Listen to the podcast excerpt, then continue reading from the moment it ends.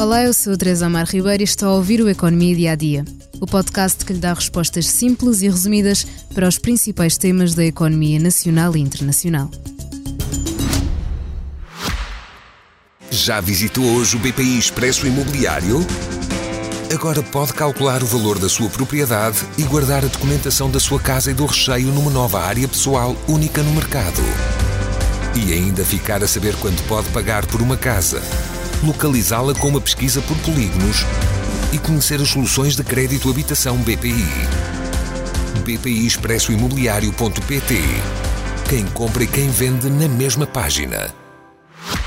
Nos últimos dias, os Houthis, os rebeldes do Iémen, têm atacado navios de mercadorias na rota do Canal do Suez para ligações entre a Europa e a Ásia o que tem provocado um grande abalo na cadeia logística internacional. Em causa estão ataques com drones, mísseis e a abordagem direta de navios ocidentais por parte dos rebeldes Houthis, apoiados pelo Irão. Por isso, grandes transportadoras mundiais já foram obrigadas a trocar a sua rota por outra mais longa, através do Cabo da Boa Esperança, que acaba por fazer a viagem aumentar em cerca de 10 dias, mais um terço do tempo habitual. Mário Souza, administrador da Porto Cargo, uma empresa de transitários especialista no transporte internacional de mercadorias, explica que este aumento de tempo faz logicamente aumentar também o custo do transporte e a alternativa de rota implica uma passagem igualmente perigosa no Corno de África, junto à Somália, outra zona na mira da pirataria. A agravar esta crise está a chegada do período que antecede o Ano Novo Chinês, celebrado este ano no início de fevereiro, altura em que grande parte das fábricas chinesas fecham, atrasando muita mercadoria. A isto acresce o facto de os tempos de passagem no Canal do Panamá estarem a aumentar desde o início de 2023 devido aos baixos níveis de água no canal, a par com os impactos da guerra na Ucrânia no mercado das mercadorias a granel. Segundo a Bloomberg, estes ataques podem ser uma demonstração do apoio ao Hamas na guerra contra Israel e, no curto prazo, podem fazer aumentar os custos de alguns bens e complicar a logística das empresas terrestres que dependem de horários marítimos previsíveis.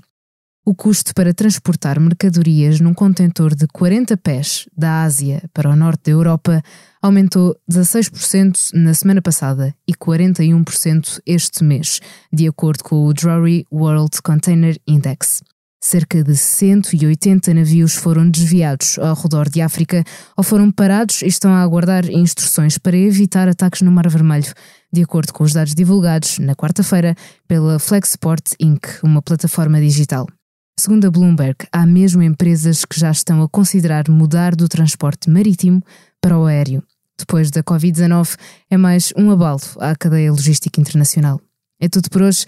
Amanhã ainda pode ouvir o episódio longo do Economia Dia a Dia sobre as esperadas mudanças no tratamento da saúde mental no mercado de trabalho. Até lá, ouça o podcast Humor à Primeira Vista, de Gustavo Carvalho. Fala sobre os 20 anos do Levanta Thierry Estreou em 2003 e trouxe para o panorama do humor nacional nomes ainda hoje reconhecidos.